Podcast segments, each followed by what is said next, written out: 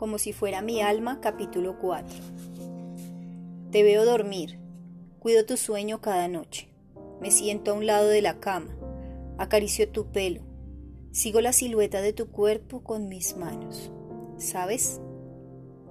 Puedo quedarme así, siempre, contemplándote. Te hablo, aunque no me escuches. Te digo lo mucho que te amo. Te cuento las cosas que tengo planeadas. La casa será un detalle sorpresa como regalo de grado. Un lugar pequeño, pero allí viviremos los tres tranquilos. Tendrá un patio con algunas plantas. Una sala sencilla que compraremos entre los dos. Lo mismo el comedor. Nuestra cama. El lugar donde terminaré cada noche e iniciaré cada mañana viéndote. Una cocina sencilla, Aprenderemos a reír mientras preparamos algo especial y a llorar cuando sea el momento de lavar los platos. Un sillón donde juntos leeremos hasta dormir. Seré el primero en estar presente en la ceremonia del día de tu grado. Tenemos que trabajar en la tesis, faltan muchas cosas por concretar. Tengo la seguridad de que todo estará bien. Así no me permitas ayudarte mucho. Planearé un viaje para los tres. ¿Qué tal a la costa? Descansa, mi amor. No llores. Pronto terminará este mal sueño. tengo sed. Me quedo aquí sentado junto a ti. Me encuentro en un lugar oscuro. No veo nada. Camino. Corro. Ayúdenme. ¿Hay alguien? Julia. Mamá. Amanda, estoy desesperado. ¿Cuándo terminará? Dios mío, ayúdame. Hay una luz al fondo, debo alcanzarla. ¿Será este el túnel que me conduce a la muerte? Mm, si llego a la luz, ¿podré regresar? Esta agonía no me deja pensar. Mejor me devuelvo. Julia, no me dejes morir. No sé por dónde voy. No hay sino oscuridad. Resuena el eco de mi voz. Me siento muy solo. Corro, corro, corro y no pasa nada. Despiértenme. Nuevamente veo una luz. Me atrevo a cruzarla. Tal vez ese camino me haga volver. Uf, ¿en dónde estoy? Hay mucha gente por doquier. Señor, ¿saben dónde estamos? Señora. No puede ser, nadie me presta atención. Veo unos elefantes que elevan sus trompas haciendo un sonido suave, mueven sus orejas hacia adelante y hacia atrás. Su cabeza está adornada por collares de colores y de su pecho cuelgan piedras preciosas. La voz de Julia me llama. No la encuentro. Cierro los ojos para entender. ¿Me dices que nos encontremos a las 10 a.m.? ¿Será el momento de despertar? ¿Ha terminado esta pesadilla? Llego al lugar de la cita. huele a sándalo. Es una oficina decorada con cuadros, espejos, velas de colores, sillones finos, con ventanas amplias que dejan entrar la luz de la mañana. Allí una señora de ropa elegante me saluda. Has llegado temprano. Ten paciencia, pronto la verás. No podía creerlo, había terminado esta agonía. Era hora. Sentí tranquilidad. Sí, Julia me pidió que viniera. Hace rato no la veo, o bueno, mm, no me ve o más bien no hemos podido despertar. La mujer de mirada fija y profunda me sonríe y me invita a esperar. En el reloj que cuelga en la pared faltan 20 minutos para las 10. Me siento muy emocionado, por fin. Ha llegado la hora. No me he bañado. Bueno, hace tiempo no lo hago. He olvidado cómo es el agua. Julia me despertará de este peregrinaje que parece no terminar. Será maravilloso. Ya no me duele la cabeza, ni el pecho, ni la pierna. Faltan 10 minutos, no puedo esperar, voy a ver si ya llegó. Señora, qué pena molestarla. ¿Ha visto a Julia, mi novia? No entiendo por qué me puso una cita en este lugar. ¿Me puedo explicar, por favor? No imagina todo lo que he pasado. Tranquilo, todo en su momento. No pierda la calma. Su alma aturdida encontrará sosiego. Así que espere unos minutos más. Bueno, será. Será como ella quiera. Así tenga que esperar 100 años, lo haré. Cuento los segundos que me faltan por verla. Miro al frente y la veo acercarse. Se ve hermosa. Trae un vestido verde con flores negras en la parte de abajo y un bolerito café adorna sus hombros. Miro sus labios rojos, el pelo recogido y sus ojos brillando más que nunca. Julia, por fin nos vemos. Julia, aquí estoy. ¿No me oyes? Mi amor, por favor. Estoy detrás. ¿No nota que estoy aquí? Su voz me conmueve. Tengo miedo, Ángel. ¿En dónde estás? Todo es muy extraño para mí y necesito saber de ti. No nos despedimos, no quiero dejarte solo en esto. A pesar de mi escepticismo, me encuentro averiguando por ti en este lugar. Señorita, ¿lista? Este trabajo no es fácil de hacer. Te están esperando hace rato. Insiste en querer hablar contigo. Siéntate, por favor. No te asustes por algún sonido inusual. Hace poco tuve una sesión con varios seres que apenas se están despidiendo. Julia le da las gracias. Noto que está algo nerviosa, sus ojos se humedecen. Quiero abrazarla, pero mis brazos no obedecen. Mi nombre es Ana Sánchez. Quiero decirte algo, Julia. Primero bebe unos sorbos de agua. Te noto nerviosa. ¿Trajiste la foto o una prenda de vestir de Ángel? Él no sabe que ha muerto. Piensa que vive en un sueño. Intentaré explicarle su condición. No puedo creer lo que estoy oyendo. Esa noticia no es posible. Cierro la ventana con fuerza. Tengo que reclamar. Ambas voltean a mirar hacia la dirección donde me encuentro. Julia grita, pone sus manos sobre la cara y se pone a llorar. Ana pide que me calme, toma mi camiseta, la abraza y cierra los ojos por un minuto. De pronto la voz interior de la señora empieza a hablarme directamente. Hace cuatro meses y tres semanas tuviste un accidente en la moto. Un autobús te estrelló fuertemente y no te pudieron salvar. Julia la miró asustada. Le insistí. Esto es un sueño, un sueño. No, Ángel, lo siento. Cálmate. Es la realidad y es el momento de entenderlo. ¿No hay nada que se pueda hacer? ¿No volveré a ver a Julia y los planes juntos? No puede ser. ¿Y mi mamá, Amanda?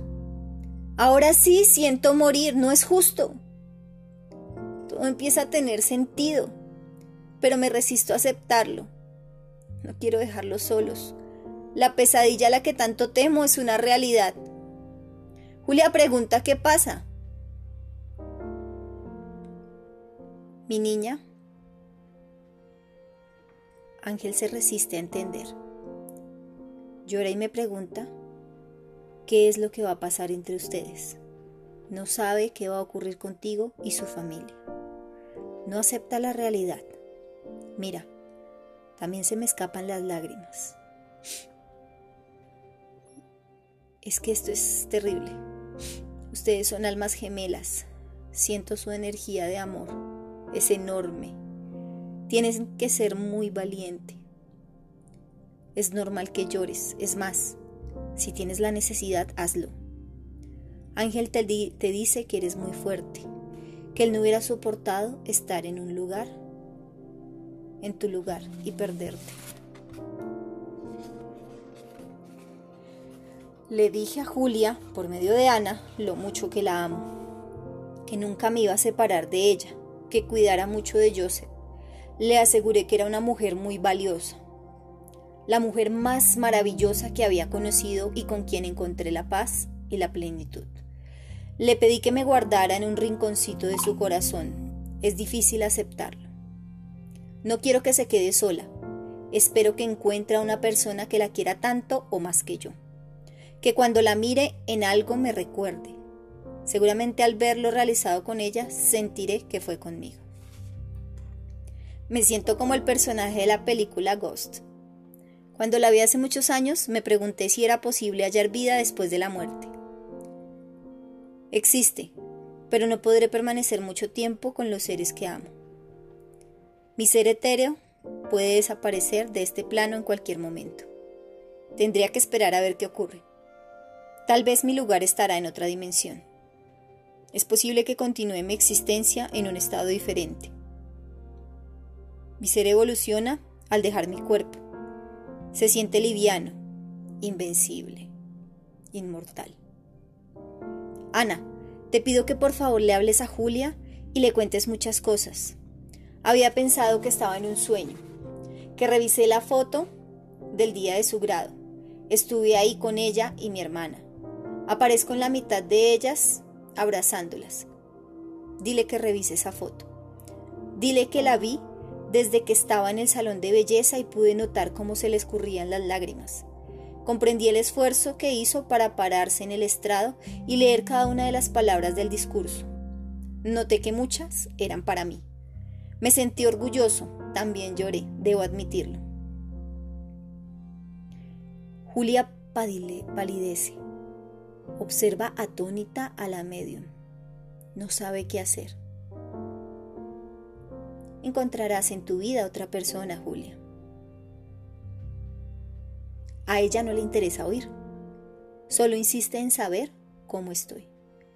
Le pregunta a la señora si sufrí en el momento del accidente. Dile que aparece de repente una imagen tras otra. Frené con fuerza, cerré los ojos, vi una luz blanca y otra entre roja y naranja, mm, no más. Quiero saber de Julia, háblame de su futuro. Ángel, eh, ella no lo permite. Dice que no quiere saber nada de eso. En cambio te pregunta si alguna vez me volverá a ver. Ella responde que yo era quien la recibiría en el momento de su muerte en la entrada al túnel. Julia de inmediato le pregunta cuándo morirá. La señora predice que todavía falta tiempo que no pregunte eso. La medium me habla con su voz interior para decirme que puede hacer notar mi presencia en el lugar. Que mueva un objeto o cierre la ventana o así como lo intenté antes. O haga algo así como lo intenté antes. Le pide a Julia que cuente de 0 a 10 y al llegar a 10 yo lo intentaré. 0, 1, 2, 3, 4, 5. Intento tumbar un pisapapeles, el dedo se, se traspasa, soplo en vano la ventana para cerrarla de nuevo. Las manos de Julia aprietan el asiento, tiembla, me ubico tras su espalda, la abrazo y le beso sus mejillas.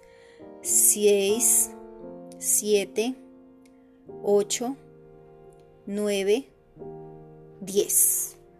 La señora le dice a Julia que no ocurrió nada, que soy un principiante para manifestarme volver de otro plano y hacer presencia física en el terrenal. En el transcurso del día podría intentarlo de nuevo. Julia cambia su semblante, se relaja un poco más y escucha atenta. Le pido a Ana que le advierta sobre una señora de su trabajo, una mujer de mucho cuidado. Tenía que evitar contarle sus problemas, andar con cautela. Mm, no es de fiar y le va a hacer la vida imposible. Dile que lo supe cuando fue a buscarla al trabajo. Y esa mujer de avanzada edad le comenta a una de las compañeras aprovechándose de su ausencia. Al igual le pido que le advierta sobre la firma de unos papeles a mi mamá, que intentarán quitarle lo que por ley le corresponde. Así son las aseguradoras. Además, mi amigo César debe tener cuidado. En las noches después del trabajo llega muy tarde a la casa, Debe tomar otra ruta. Hay unos hombres que lo quieren robar. La otra noche que, les, que la seguí a casa, acompañé a César desde abajo. Ahí aparecieron, lo iban a intentar. No sé por qué no aprovecharon la ocasión y lo aplazaron. Ana le predice a Julia que va a encontrar un hombre moreno, amable y muy echado para adelante en su vida. Ella no le hace caso y da por terminado el tiempo del encuentro. Le dice a Julia que cuando contó hasta diez, yo había estado ahí presente abrazándola, besándole el cuello y su cara. Julia le confiesa que en ese momento había sentido mucho frío. Su piel se le había puesto de gallina y una descarga de corriente pasaba por su cara y mejillas. No le mencionó nada en el instante. Los nervios la dominaron. Ana le sugiere poner un vaso con agua en la habitación, que me hable y me cuente su día a día como si yo estuviera presente, porque así lo estaría. Julia se despide, no sin antes pedirle que me diga lo mucho que me ama. Sale a su casa con los ojos hinchados de llorar. Se pone unas gafas oscuras para no llamar la atención de la gente. Se encuentra con mi hermana y le cuenta lo ocurrido. Las dos se sientan, toman un café y encienden un par de cigarrillos. Respiran profundo y yo las miro impotente. Llega la noche. Julia antes de dormir enciende el computador. Se esconde bajo las cobijas y empieza a ver la película Ghost. En medio de las lágrimas empieza a hablarme. Me hace un espacio al lado de la cama. Trato de secar sus lágrimas con mis manos. Me cuenta todo lo que vivió en el resto de la tarde. Abre su corazón al describir la soledad, la añoranza por la muerte, las ilusiones rotas, todo lo que le reniega, lo que reniega de Dios, hasta su noción de la esperanza perdida y la credibilidad en este mundo. Me pide que le demuestre si yo estoy ahí que normalmente esas cosas le dan mucho miedo, pero esta vez no importaría, que no olvidara lo prometido. Aquella vez, después de la clase, en donde nos pusimos de acuerdo para demostrarnos si había vida después de la muerte. Así que tomó una fotografía donde estábamos los dos. La puso en el teclado del computador, me dijo que contara hasta tres y me pide que al llegar al último número levante la foto y que la vuelva a dejar en el mismo lugar me asegura que no temerá. Me dice que en esos momentos necesita saber que yo la acompaño. No sé si tengo corazón o no. Si lo tuviera pienso que podría haberse salido en este momento de mi pecho. Quiero decirle a Julia que estoy aquí, que también la amo, que aún no puedo creer cómo el destino ha transformado todo. Si he de vivir una eternidad sin ella, porque la vida se escribió así, lo haré. Pero que no concibo lo posible y menos una eternidad. Que no lo concibo posible y menos una eternidad. No tengo idea de cómo hacerlo. No sé qué será de mi futuro en ese lugar. Lo que sí sé es que en esta extraña condición no hay tiempo ni espacios definidos. Pretendo estar cerca, este es mi plan, no separarme. 1, 2, 3. Levanto la foto y no sé cómo la vuelvo a dejar ahí. Una fuerza en el interior de mi ser, un magnetismo, que sé yo, me ayuda. Julia se abraza a la almohada, su llanto se convierte en un desenfreno, la respiración se agita, sus ojos se enrojecen, sus palabras me dicen cuánto me extraña. Después de varios días, por fin sus ojos pueden descansar.